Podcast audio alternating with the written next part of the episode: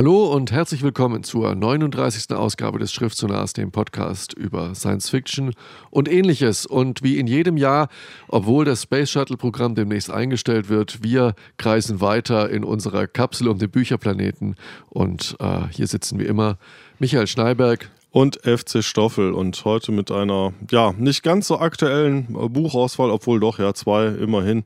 Naja, ihr werdet es ja hören. Also äh, in der ersten Hälfte Metro 2034 von Dimitri Glukowski und der neue Bruce Sterling, auf Englisch allerdings, äh, The Carrier Tides. Ja, und in der zweiten Hälfte ausnahmsweise heute mal zweimal rettet die Backlist. Auf sehr unterschiedliche Weise und aus sehr unterschiedlichen Gründen. Einmal von Roger Selesny, Herr des Lichts, im Original Lord of Light und von Ellen Dean Foster die Eissegler-Trilogie. Und wer sich nun denkt, oh, hallo, wie kommt das in die Sendung?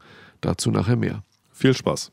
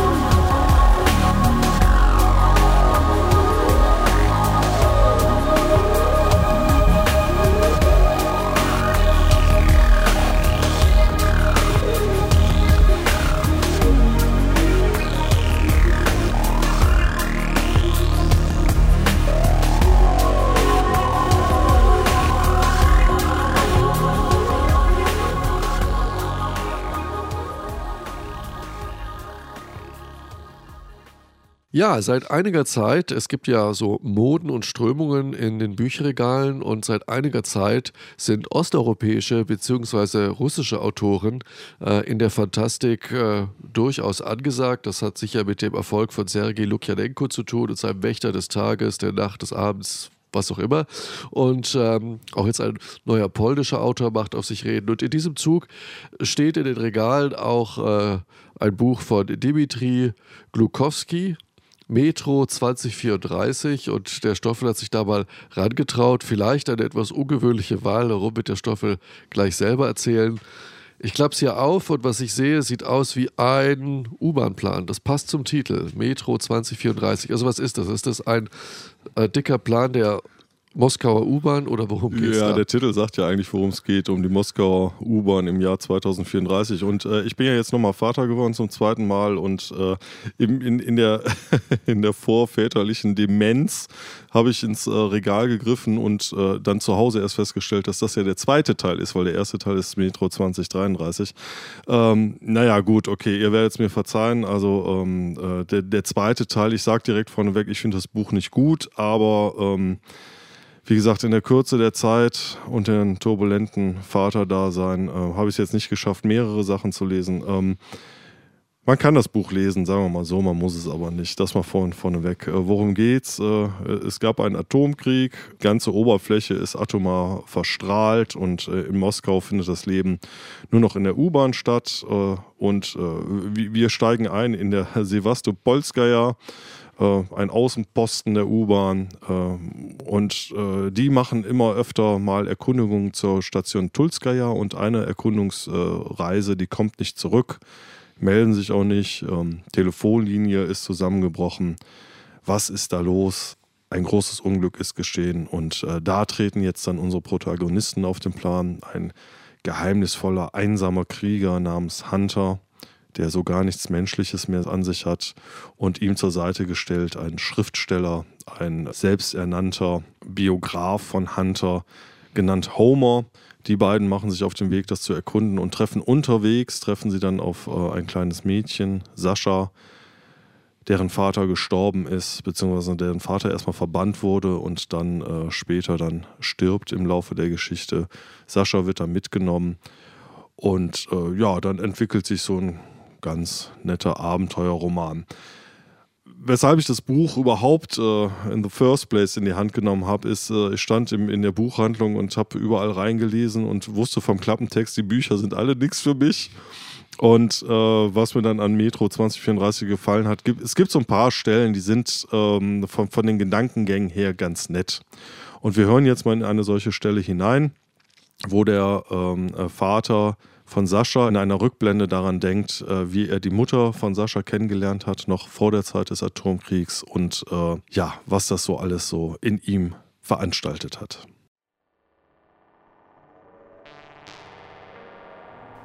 Eigentlich hätte sie nur eine weitere Kerbe auf seinem Gewehrkolben sein sollen.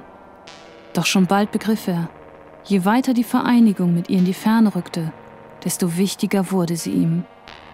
Sie verhielt sich so, dass er jede Gelegenheit, mit ihr auch nur eine Stunde am Tag zu verbringen, als Triumph empfand. Dabei ließ sie sich scheinbar nur darauf ein, um ihn ein wenig zu quälen. Sie bezweifelte seine Verdienste, verhöhnte seine Prinzipien, beschimpfte ihn wegen seiner Hartherzigkeit, erschütterte seine Gewissheit, bis er an seinen Kräften und Zielen zweifelte. Er erduldete das alles. Nein, es gefiel ihm sogar. Mit ihr begann er nachzudenken, zu schwanken und schließlich zu fühlen. Hilflosigkeit, denn er wusste nicht, wie er sich dieser Frau nähern sollte. Bedauern angesichts all jener Minuten, die er nicht mit ihr verbrachte, ja sogar Angst, sie zu verlieren, ohne sie je gewonnen zu haben. Liebe. Und da belohnte sie ihn mit einem Zeichen, einem silbernen Ring. Erst als er nicht mehr wusste, wie er ohne sie auskommen würde, gab sie nach. Ein Jahr später kam Sascha zur Welt. Diese zwei Leben konnte er nicht im Stich lassen, also durfte auch er selbst nicht mehr einfach so sterben.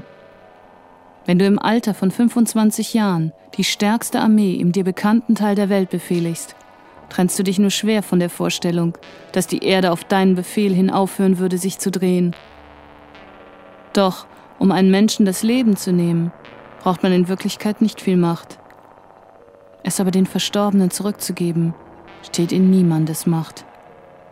Davon durfte er sich selbst überzeugen. Die Tuberkulose raffte seine Frau dahin und er war nicht mehr imstande, sie zu retten.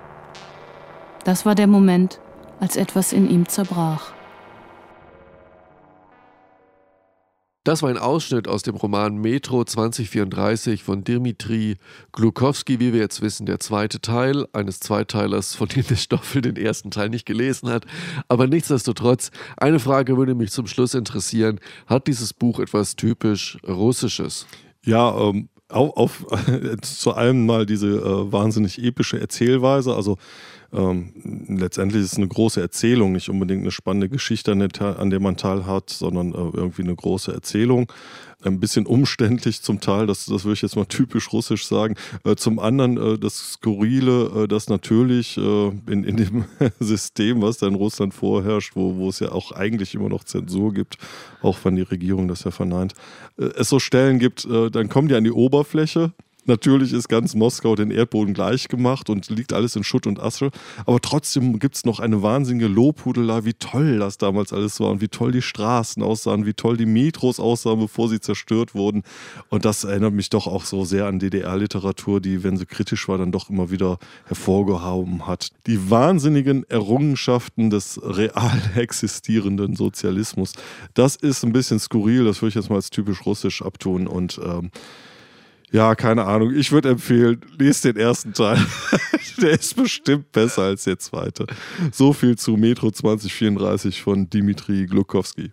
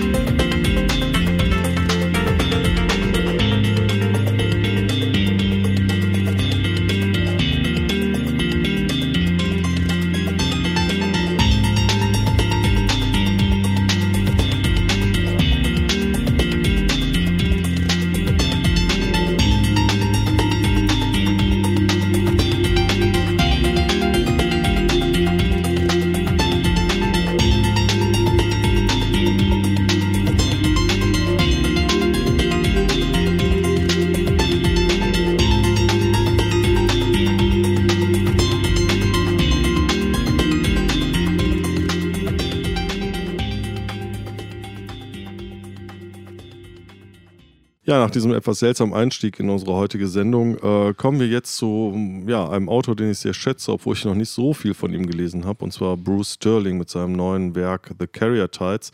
Und ähm, ich habe auch so ein bisschen den Eindruck, äh, William Gibbs und Bruce Sterling waren früher die jungen Wilden und äh, ja, schaffen jetzt ein doch beachtliches äh, Spätwerk oder Alterswert oder sagen wir mal Mittelwerk wo sie doch äh, einiges äh, Schlaues äh, zum Zustand unserer Welt zu sagen haben. Bruce Sterling ist ja auch ein viel gefragter Medienstar in letzter Zeit, viele Interviews mit ihm. Aber all das tun wir jetzt beiseite, weil wir wollen natürlich das, was ihn ausmacht, heute besprechen, nämlich seine Bücher. Michael, du hast es gelesen, The Carrier Tides. Ja, dieser neue Roman von Bruce Sterling ist ein großes Werk. Ich finde bisher der stärkste Roman von Bruce Sterling. Und wenn er in der Art und Weise weitermacht, dann wow, da kommt noch viel. Ein ernsthaftes Statement über die Zukunft der Welt, ohne belehrend zu sein, ganz im Gegenteil, verbunden mit einer spannenden, emotional packenden Geschichte. Worum geht es? Der Hintergrund ist die Welt im Jahre 2060. Ähm, wie Bruce Sterling sagt, so, nimm nicht den jetzigen Zustand und verdoppel ihn oder das ist zu langweilig. Und wenn du den jetzigen Zustand nimmst und ihn vervierfachst, dann kann ihn sich niemand mehr nachvollziehen. Nimm ihn und verdreifache ihn dann bist du genau in dieser Grauzone. In dieser Grauzone zeigt er uns hier eine Welt jenseits der Tipping Points der Klimakatastrophe. Die Klimakatastrophe hat zugeschlagen, hat die Welt durch die Mangel genommen und die Welt ist im Arsch. Ähm, die Nationalstaaten wurden von den steigenden Meeren der Flutkatastrophen hinweggespült, wie es an einer Stelle heißt. Äh, es gibt massive Flüchtlingsströme, Milliarden von Toten. Die Natur ist im Arsch. Es ist so schlimm, wie man sich das nur vorstellen kann. Trotzdem gibt es dort Menschen mit Hoffnungen, Zielen, Wünschen und ihren Schicksalen. Vier dieser Menschen sind vier Schwestern.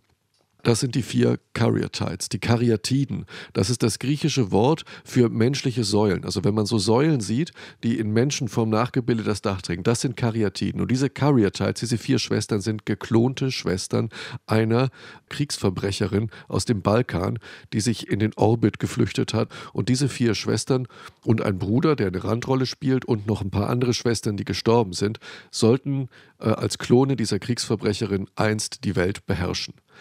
Diese Kriegsverbrecherin wurde verurteilt, angeklagt und geflohen und diese vier Schwestern wurden auf der Welt verstreut. Diese vier Schwestern, Sonja, Radmila, äh, Vera und Biserka Michailovic, davon handelt dieser Buch. Diese Schwestern hassen sich bis auf den Tod. Sie sind eine gebrochene Persönlichkeit, die äh, aufgespaltener Selbsthass und sie haben sehr unterschiedliche Schicksale. Und diese Schicksale spielen auf verschiedenen Bereichen der Erde und so kann uns Bruce Zerling den Zustand des Planeten zeigen.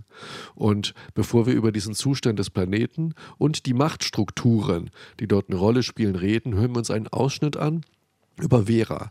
Vera arbeitet auf der kroatischen Insel Milet, die der Ursprung äh, dieser vier Schwestern ist. Dort haben sie ihre Kindheit in einem computergeschützten Bunker verbracht, den es nicht mehr gibt. Sie arbeitet dort daran, mit einer Gruppe den ursprünglichen Zustand der Insel wiederherzustellen, sie von den Folgen der Klimakatastrophe zu retten. Und in der Szene, die wir nun hören, ist sie in einen Punkt zurückgekommen, wo sie an ihrer Jugend oft gespielt hat und blickt über die Insel und merkt, dass der Zustand der Insel und ihr Zustand ähnlich sind und dass sie die Insel retten will, um auf eine gewisse Weise auch sich selber zu reparieren. Und da schauen wir jetzt mal rein. In the azure eastern distance, Vera saw the remote hills of the Croatian mainland, a troubled region called Pelishats by its survivors.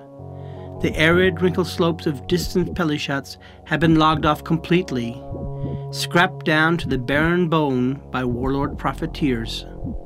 The ghost town of Palachia was a briny heap of collapsing piers and tilted asphalt street beds. Offshore currents steered the wreckage, sloshing flotsam onto Imiet's stony shoulders. Sunglasses, sandals, indestructible plastic shopping bags, the obsolete coinage of various dead nationalities.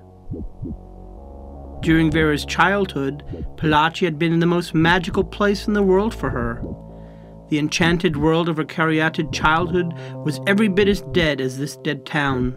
Smashed, invalidated, uncelebrated, unremembered, reduced to garbage and less than garbage. The forgotten tenor of those lost times her childhood before this island's abject collapse. Vera could never think of that life without a poisonous sea change deep within her head. The past would not stay straight inside her mind. The limpid, flowing simplicity of those days, of seven happy little beings living in their compound, all jammed together as a team and psychic unit. The house and grounds bubbling over with magic sensors and mystic computation, learning, interacting, interfacing, growing, growing. Then came the horror, the irreparable fracture, the collapse. A smashing into dust and less than dust, transmuted to poison. The toxic loss of herself, of all ourselves, of all her pretty, otherworldly other selves. Ja, soweit also ein Ausschnitt aus The Carrier Tiles von Bruce Sterling. Ähm, ich habe tatsächlich nur die Hälfte verstanden. Ähm, zwei Fragen. Erstens, ähm, kann man es auf Englisch lesen? Ist es machbar? Und äh, zweitens, vielleicht kannst du noch was äh, ein bisschen zu der Welt erzählen, in der das Ganze spielt, so die Strukturen da. Man kann es auf Englisch lesen, ich bin der Beweis, aber es ist ähm, kein Anfänger Englisch, was daran liegt, dass er natürlich wirklich ein großes Vokabular ausschöpft. Ich glaube, das ist der Punkt, was das Buch schwierig macht. Und ähm, wer damit nicht so geübt ist, muss sicher eine andere Wort nachschauen. Es lohnt sich aber vor allen Dingen, weil ich mir nicht so sicher bin, wie lange das braucht und ob dieses Buch auch mal auf Deutsch rauskommt. Bruce Sterling ist präsent genug. Ich weiß nicht, ob die Verlage seine guten Romane nachlegen. Die Welt, in der das spielt, ist extrem faszinierend, weil es eine Welt ist, in der keine Nationalstaaten mehr existieren, die durch die Klimakatastrophe vernichtet wurden und in der andere Machtfaktoren das Sagen haben. Machtfaktoren, die Bruce Sterling so gut beschreibt, dass man sie nur zum Teil mit heutigen Strukturen vergleichen kann. Es gibt immer wieder Momente, da denkt man sich, ah, das ist ja wie Ökokommunismus oder das ist ja wie Turbokapitalismus. Aber dann merkt man, es ist eben nicht ganz wie. Es ist etwas, was es heute noch nicht in der Form gibt. Es sind Gesellschaftsformen und Einstellungen, die es heute noch nicht gibt. Und ähm, es gibt drei Machtfaktoren auf der Erde, die eine Rolle spielen. Das ist einmal eine, ein Verbund, das nennt sich The Acquis, supranational, ein Verbund, ähm, sehr grün und ökozentriert, nicht kommerziell, die versuchen mit neuronaler Technik und mit ähm, Hightech die Erde zu retten. Das bedeutet, den Gift aus dem Boden zu waschen, die Gletscher zu reparieren, äh, zu renaturieren und die Welt wieder besser zu machen. Auf dem Weg einer psychischen Gleichmacherei, denke ich mir. Die sind sehr auf soziale Interaktion aus, die sind sehr intellektuell, ökomäßig angehaucht.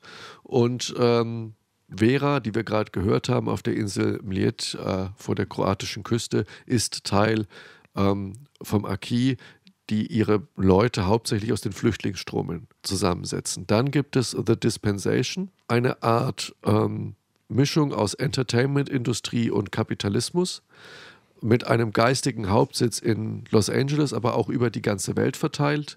Und sie sind praktisch die konsequente Weiterentwicklung eines turbokapitalistischen Cleantech-Booms.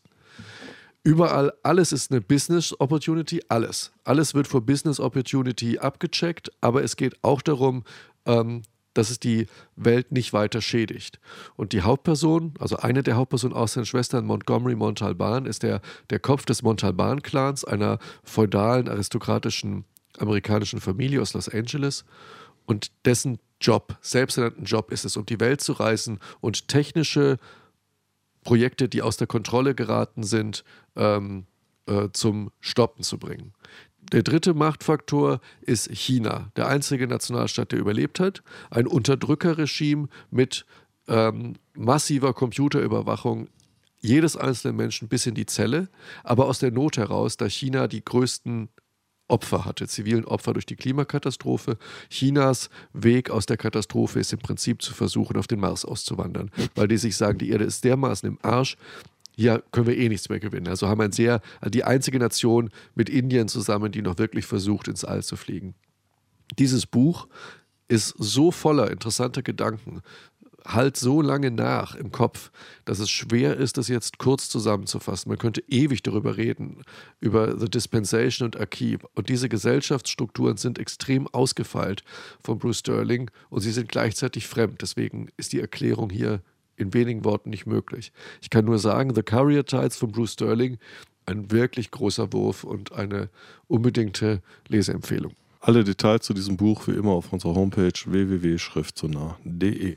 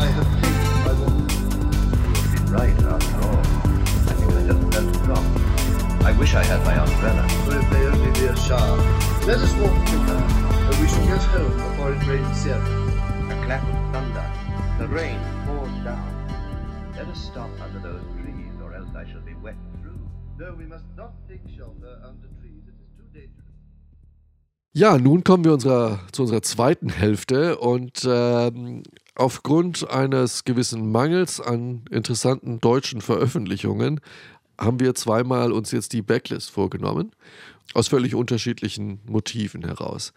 Der Stoffel hat gelesen, Roger Zelesny, der Herr des Lichts, ist mir damit nur unwesentlich zuvorgekommen und ich freue mich wirklich sehr, dass wir dieses Buch und dass wir Roger Celestine in der Sendung haben, weil das ist einer der größten Helden meiner Jugend. Ich wäre nicht so an dem Genre hängen geblieben ohne der Herr des Lichts, ohne der Former, ohne A Rose for Ecclesiastes, ohne Jack aus den Schatten und ohne die Prinzen von Amber. Roger Celestny ist einfach, ach, da geht mir das Herz auf. Und ich freue mich wirklich, dass der Stoffel das Buch gelesen hat. Für den Stoffel war das jetzt eine völlig neue Konfrontation mit Roger Celestny. Weit zurückliegende Backlist, 60er Jahre, 67 oder so oder 68, ja, ja. ja 67. Ähm, Stoffel, du hast es auf Englisch gelesen, es gibt es auf Deutsch. Wir nehmen auch jetzt hier die deutsche Ausgabe, aber Stoffel, ja, ich versuche mich ja gerade durch diese SF Masterworks von Orion Books durchzuarbeiten und nach Alfred Bester, ja, habe ich gedacht, äh, schließe ich eine nächste Bildungslücke Roger Celesny und ähm, ja, das Buch hat mich wirklich umgehauen, äh, auch wenn ich nicht mehr 16 bin, ähm, weil natürlich ist es ein, ein, in gewissen Weiten auch ein, ein Abenteuerroman und es gibt auch viel Haut drauf Action, Schwertkämpfe, hast du nicht gesehen, wunderbar. Aber ähm, das, das, das Ausgangssetting ist einfach nur super. Also es ist ganz, ganz viele, ein, ein, letztlich ein Buch über gruppendynamische Prozesse von Vereinen, die aus dem Ruder laufen, um das mal so in die Jetztzeit zu transportieren. Ähm, ja, was ist das Setting? Äh, wir sehen uns den Hindu-Göttern gegenüber äh, als da wären Kali, Shiva, Yama, der Todesgott, ähm, Vishnu. Sie alle regieren die Welt und tauchen in der Welt auf. Äh, Ganesha taucht auch zwischendurch mal auf. Und ähm, ja, so allmählich dämmert einem, das sind gar keine Götter, das sind Menschen, die nur Götter spielen. Und äh, es gibt den Erleuchteten, Sam mit einfachem Namen, der so etwas wie Buddhismus versucht in die Welt zu tragen. Und das gelingt ihm erstaunlich gut. Das gelingt ihm so gut, dass die Götter allmählich sauer werden, dass da eine zweite Religion an den Start kommt. Ähm, du sagst, er, er bringt den Buddhismus in die Welt. Das heißt, ähm, die Welt, die wir dort sehen und für die Erde halten, ist möglicherweise gar nicht die Erde. Und äh, oder wie ist das? Also, weil, wenn man sagt, Buddhismus müsste ja eigentlich schon in der Welt sein. Ja, so allmählich dämmert einem, äh, nachdem, nachdem Sam wieder zurück auf die Erde geholt wurde, mit, mit Hilfe einer gigantischen Gebetsmaschine, da merkt man schon, äh, Moment, was denn für eine Gebetsmaschine und, und Technik dabei. Also man ist relativ schnell, merkt man, dass das Ganze ist ein Science Fiction, der spielt auf einem anderen Planeten. Äh, Dämonen tauchen drin äh, vor, aber die Dämonen sind letztendlich nur, nur Energiewesen. Also es ist wirklich ein total bunter Mix. Was aber wirklich gut ist, ist äh, das, das Setting. Also das Setting ist eigentlich das, dass da irgendwie über, über eine, einen Exodus tauchen Menschen auf, einer, auf einem anderen Planeten auf, sind so hoch entwickelt, dass sie sich zu den Göttern aufspielen können und versuchen jetzt die Bevölkerung, die Eingeborenen, auf so einem Mittelalterlevel zu halten. Es gibt eine Gruppe von, von Beschleunigern, die eigentlich wollen, dass die, den Eingeborenen sämtliche Technik zur Verfügung gestellt wird, aber das würde natürlich die Macht der Götter wieder in Frage stellen und die herrschenden Götter, also diese Clique von, von äh, eingebildeten Menschlingen, die wollen lieber, dass die Eingeborenen schön dumm bleiben und nicht den Buchdruck erfinden, weil dann letztlich besser regieren. Ja, und da gibt es halt eben einen, der der Meinung ist, nee, nee, mit dem Gottsein, mit dem Herrschen, das ist keine so gute Idee. Da setze ich jetzt was entgegen. Und äh, ja, ich könnte jetzt noch lange über das Buch sprechen. Vielleicht hören wir uns mal eine Stelle an. Und zwar äh, gibt es eine Stelle, wo ein Killer angesetzt wird auf diesen Sam. Dieser Killer wird aber, ähm, wird aber krank und wird von Sam gesund gepflegt und schließt sich dann auch dem Buddhisten an. Und äh, dieser Killer äh, versucht jetzt Sam zu beschützen, indem er äh, vor den, sich vor den Todesgott wirft. Und kurz bevor der Kampf zwischen dem Killer und dem Todesgott losgeht, entspinnt sich folgender Dialog. Yama lächelte diesmal nicht sein spöttisches Lächeln, wie er es zu allen vorhergehenden Äußerungen seines Widersachers getan hatte. Diese Bitte hatte einen ritualen Anstrich. Was wollt ihr von mir wissen? Ich gewähre euch diesen letzten Wunsch und will eure Frage beantworten. Daraufhin sang der, den man Rielt und Sugata genannt hatte, die uralten Worte aus dem Kataka Upanishad. Uneins ist man über den Mann, der tot ist. Einige sagen, er ist es noch, andere sagen, er ist es nicht mehr. Darüber nun wünsche ich Gewissheit durch euren Rat. Yama erwiderte in den alten Worten, selbst die Götter sind uneins darüber. Nicht leicht ist es, den Tod zu verstehen, denn die Natur des Atman ist geheim. Fragt mich eine andere Frage. Erlasst mir diesen letzten Wunsch. Vergebt mir, wenn ich auf dieser Frage beharre, o Tod, aber einen zweiten Lehrer, so wie ihr es seid. Es gibt ihn nicht, und gewiss gibt es keinen zweiten Wunsch, den ich in diesem Augenblick mehr ersehne. Behaltet euer Leben und geht eurer Wege sagte Yama und steckte seinen Säbel wieder in die Schärpe. Euer Verhängnis ist von euch genommen. Entscheidet euch für Söhne und Enkel. Entscheidet euch für Elefanten, Pferde, Viehherden und Gold. Entscheidet euch für einen anderen Wunsch. Schöne Frauen, Triumphwagen, Musikinstrumente. Ich werde sie euch schenken und sie werden auf euch warten. Aber fragt mich nicht nach dem Tod. O Tod, entgegnete der andere, All dies wird allzu kurz. Behaltet eure Frauen, Pferde, Tänze und Lieder für euch. Keinen anderen Wunsch werde ich nennen. Meine Frage gilt. Erzählt mir, o oh Tod, von dem, was jenseits des Lebens liegt. Erzählt mir von dem, worüber Menschen und Götter im Zweifel sind. Das war ein Ausschnitt aus dem Roman Der Herr des Lichts von Roger Selesny. Und ähm, ja, in diesem Roman, finde ich, sieht man eigentlich ganz gut, was so ein Reiz von diesem Buch ausmacht. Denn diese Leute, die die Götter darstellen, stellen sie im Grunde gar nicht mehr dar. Sie können aus ihrem Duktus gar nicht mehr rausfallen. Sie sind so identifiziert mit ihren Rollen, dass sie auch deshalb nicht das System ändern können oder wollen. Und das ist sehr spannend. Die halten sich langsam wirklich für Götter.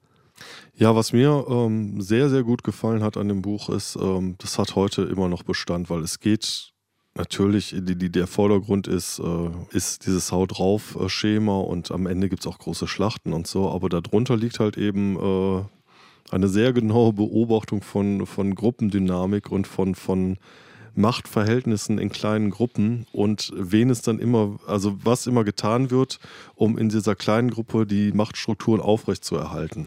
Das ist ein zentrales Thema von Roger Selesny, Psychologie und Gruppen und auch in diesem äh, legendären, mehrbändigen äh, äh, Fantasy-Zyklus äh, Die Prinzen von Amber ist das auch ein zentraler Punkt. Machterhalt in einer kleinen Gruppe, Intrigen und auch in vielen Kurzgeschichten. Es geht immer wieder um die Psychologie und um die Frage, warum machen Leute das, was sie machen? Wie versuchen sie an der Macht zu bleiben, ihren Status zu erhalten und wie reagieren sie darauf, wenn der zerstört ist? Das ist ein durchgängiges Thema in dem Werk von Roger Selesny. Und das ist eben in ähm, Lord of Light, nimmt das zum Teil wirklich absurde Formen an. Und das ist wirklich eine ganz, ganz tolle Parabel darauf, wie äh, auch Menschen, die, von denen man vorher dachte, dass sie eigentlich normal ticken, sobald die plötzlich eine Machtposition innehaben, ich nenne das dann immer das Pförtner-Syndrom. Sobald du jemanden zum Pförtner machst, kann das ganz seltsame Auswüchse kriegen. Dann wird nämlich ganz genau kontrolliert, wer rein und raus geht, äh, wobei es dann vorher vielleicht einfach egal war und die Tür eh immer auf war.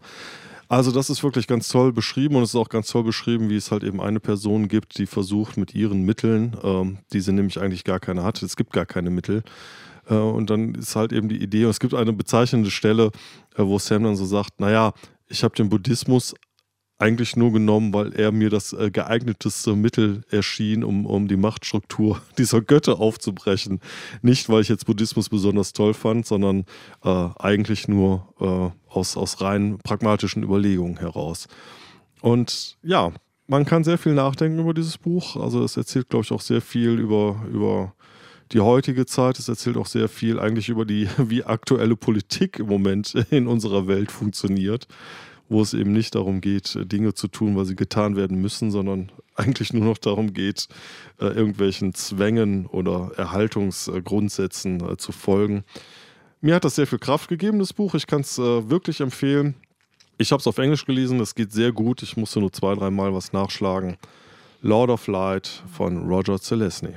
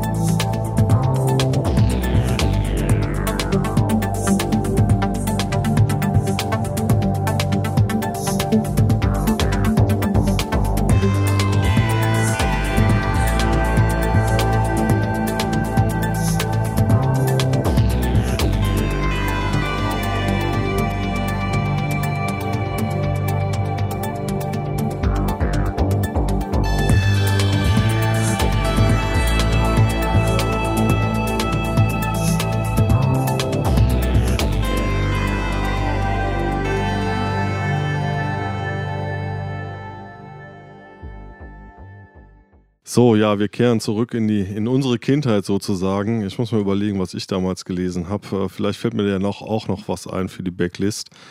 Aber heute ist Michael dran mit Ellen Dean Foster, die Eissegler-Trilogie. Erzähl mal, ähm, du hast es tatsächlich jetzt nochmal gelesen und ähm, hat es noch Bestand? Ist es reine Nostalgie? Was äh, kann man über dieses Buch, über diese Bücher sagen? Nun ja, es ist immer schwierig, ähm, von sich selber als Lesertyp oder was für Gefühle man als Leser hat, jetzt auf andere zu schließen, weil ich nicht in andere Köpfe reingucken kann. Es gibt auf der ähm, äh, kanadischen SF-Site eine sehr schöne Rezensionsrubrik, die heißt Close to the Heart, wo die Leute über Bücher sprechen, deren einziger Grund, warum sie darüber sprechen, ist, dass sie für die eigene Lesebiografie so eine hohe Bedeutung haben. Und wir hatten heute schon so ein Buch, das war Lord of Light von Richard Celesti für mich und ähm, der Autor und auch der Autor Ellen Dean Foster. Ich habe das ganze Regal voll mit Ellen Dean Foster Büchern, die ich alle so um die 20 gelesen habe. Einer meiner großen Helden und ähm, ein zentrales Werk von ihm für mich und auch für ihn selber wahrscheinlich ist die Eissegler-Trilogie. Und das ist halt eine Art von Buch, wie sie so heute nicht mehr geschrieben wird. Warum kann ich auch gleich vermuten, mal laut nachdenken. Aber das ist ein Abenteuerroman, der nichts anderes will, als zu unterhalten. Der hat keinen Subtext, der hat keinen zweiten Boten, der hat keine Moral, der ist keine Message, der reflektiert nicht über den Zustand unserer Welt. Das ist einfach nur eine straighte, bunte Abenteuergeschichte mit klassischer Besetzung, Spannungsmache und vor allen Dingen einer exotischen Umwelt. Es gab in der Zeit, ähm, äh, so in den 80er, 70er, 80er Jahren, eine Menge Science-Fiction-Bücher, die hauptsächlich auch über die Kulisse funktioniert haben. Wir denken uns einen abgefahrenen Planeten aus. Der Planet ist zuerst da dann schauen wir, was kann da passieren. Und ich denke, so ist es auch passiert mit dem Planeten Trankiki und den Abenteuern einer kleinen abgestürzten Menschengruppe, die äh, um den Handelsvertreter Ethan from Fortune auf diesem Planeten abstürzt, auf einem Eisplaneten, wo die Temperaturen ständig unter Null sind und dort abseits, weit entfernt von dem einzigen menschlichen Außenposten, mitten in einem auf einem Eisozean zu Boden kracht, der Natur völlig hilflos und schutzlos ausgeliefert ist und sich mit seiner kleinen Truppe, mit den Eingeborenen, den sogenannten Tran, anfreunden muss, die Schlittschuhe an den Füßen wachsen haben und Segel zwischen Armen und Körpern, die in einer Art feudalen Mittelaltergesellschaft leben, aber eigentlich ganz liebe Kerle sind. Mit denen freundet sich äh, Ethan an, es, in seiner Truppe ist noch ein undurchsichtiger großer Seebär, Skua September, ein kleiner schlauer Lehrer namens Milliken, ein stinkreicher Industrieller mit seiner resoluten Tochter und eine zwielichtige Ganovengestalt, eine klassische Besetzung, jeder hat seine Story.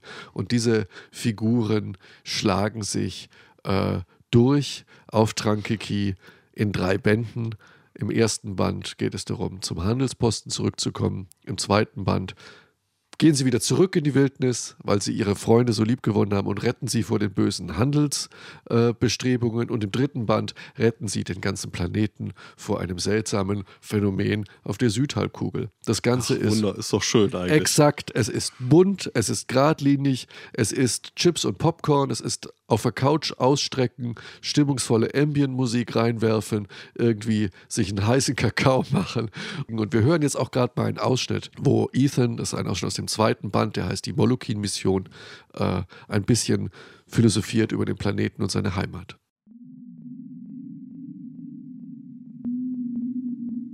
Ethan blieb an Deck und sah zu, wie das letzte Glühen der Sonne langsam von Gelb zu Rot und schließlich zu Purpur überging. Nicht hungrig, Freund Ethan? Sein Kopf fuhr erschreckt herum. Gelb geränderte, schwarze Schlitze in einem fellbedeckten Gesicht glühten ihn an. Die Reflexe der letzten Sonnenstrahlen tauchten sie in ein Feuer. Jetzt nicht Hunger. Er drehte sich wieder um, lehnte sich auf die Reling und starrte über das Eis. Die beiden Monde Trankikis waren aufgegangen. Es lag wenig Schnee oder Eis in der Luft, und am Himmel standen gerade genug Statuswolken, um den Unterschied zwischen einer Atmosphäre und dem tiefen Raum kenntlich zu machen. Im Mondlicht warfen die Bäume, die sich hartnäckig an die Klippenränder klammerten, doppelte Schatten. Der Eisozean selbst hatte die Schroffheit des Tages verloren und lag hart und unbewegt da, eingehüllt in das ätherische blau-weiße Mondlicht. Ethan sah auf sein Armbandthermometer. Die Landschaft schauderte unter 28 Grad unter Null. Bis die Sonne wieder aufging, würde die Temperatur auf minus 62 oder 63 Grad abfallen. Und dazu kam dann noch der allgegenwärtige Wind. Er könnte seinen Schutzanzug ablegen und ganz mit dem Land eins werden. Nur ein paar Augenblicke, und sein Körper würde steif wie ein Brett sein. Hunna wählte diesen Augenblick, um genau die falsche Frage zu stellen. Er wies zum Himmel und fragte Ethan, welche davon ist deine Heimatwelt? Es dauerte ein paar Minuten, bis der Handelsvertreter antworten konnte. Aber er brauchte diese Minuten nicht alle dazu, um die fremden Konstellationen am Himmel zu studieren. Ich weiß nicht. Weit entfernt, unvorstellbar weit entfernt von hier. Hunna. Ja, soweit also ein Ausschnitt aus äh, der Eissegler-Trilogie, diesmal aus die Molokin-Mission von Ellen Foster und ähm, Band 2. Ja, schön. Also toll. Also äh, muss man ja nicht immer Herr der Ringe zum zehnten Mal lesen, kann man ja auch mal sowas lesen. Genau, und ähm, es hat mir wirklich Freude gemacht. Es ist halt wirklich Sonntagnachmittag auf der Couch zum Chillen ich mag Elendin Foster, er ist auch als Mensch ein sympathischer Kerl, hat auch immer noch interessante Sachen zu äußern, äußert sich auch gerne in diversen amerikanischen Podcasts. Und ich habe vorhin gesagt, ich glaube, dass solche Bücher heute nicht mehr geschrieben werden. Das muss ich mal kurz begründen. Es ist so, dass diese Art der einfachen äh, einfach klingt jetzt negativ, aber ich meine der, der geradlinigen, nicht. Sagen wir mal, der gehobenen Unterhaltungsliteratur. Genau. Schöne Abenteuerromane, dass Autoren, die heute Lust haben, so etwas zu schreiben und die das können, dass sie aufgrund der Marktmechanismen heute eher dazu neigen würden, zu sagen, ich nehme diese Lust und schreibe einen Fantasy-Roman. Weil den werde ich nämlich leichter los. Und diese ganzen Autoren, die heute so diese, diese Fantasy-Romanen zum Chillen schreiben, sag ich mal, die waren in den 70er, 80er Jahren noch nicht auf Fantasy gebucht, weil darum, äh, da war Fantasy noch nicht so angesagt. Da gab es so ein Zwischenmedium Science Fantasy, ganz stark verknüpftes mit Jack Vance. Wir können darauf warten, wenn ich den aus der Schublade hole, das passiert bestimmt. Und ähm, Ellen Foster gehört zu diesen Autoren. Die Denkenden Wälder, Kachalot, wunderbare Bücher, die ganzen äh, Flinks-Romane. Heute allerdings knüpft Ellen Foster ein bisschen an früher an und das ist ein bisschen so, als würde Eric Clapton versuchen, Musik wie früher zu machen. Das klappt einfach nicht mehr. Oder als würde sich äh, Phil Collins irgendwie äh, Blümchen in die Haare stecken und From Genesis to Revelation klampfen. Irgendwie. Das, es funktioniert nicht mehr. Äh, man muss mit dem Alter auch seine Geschichten altern lassen. Und ähm, so sehr ich Ellen Dean Foster schätze, mit den neuen Romanen kann ich nicht so viel anfangen. Die sind nicht mehr authentisch. Solche Bücher wie Trankeki muss man schreiben, wenn man selber ein junger Mann ist und einfach nur Lust auf straighte Adventure Literature hat. Und von daher sage ich, vergesst diese Bücher nicht. Sie sollten in jedem, in jedem Regal, in jedem Backlist einen kleinen Ehrenplatz einnehmen, neben Jack Vance, Roger Celestny und noch ein paar, über die wir sicher alle mal irgendwann nochmal sprechen werden. Helen Foster, die Eissegler-Trilogie. Infos dazu auf schriftsonar.de. Ja, und das war's dann auch schon wieder mit Schriftsonar für dieses Mal und äh, beim nächsten Mal dann vielleicht etwas weniger englische Bücher. Äh, schauen wir mal. Nichtsdestotrotz äh, ganz vielen herzlichen Dank an Fabian Doles äh, für den englischen Ausschnitt, unseren Sprecher, und natürlich wie immer an Doris Mücke für die deutschen Ausschnitte. Und das letzte Wort hat heute Bruce Sterling. Aus seinem Roman The Carrier Tides. What's small, dark and knocking at the door? The Future of Humanity. Na dann, schönen guten Abend. Nee, nur guten Abend.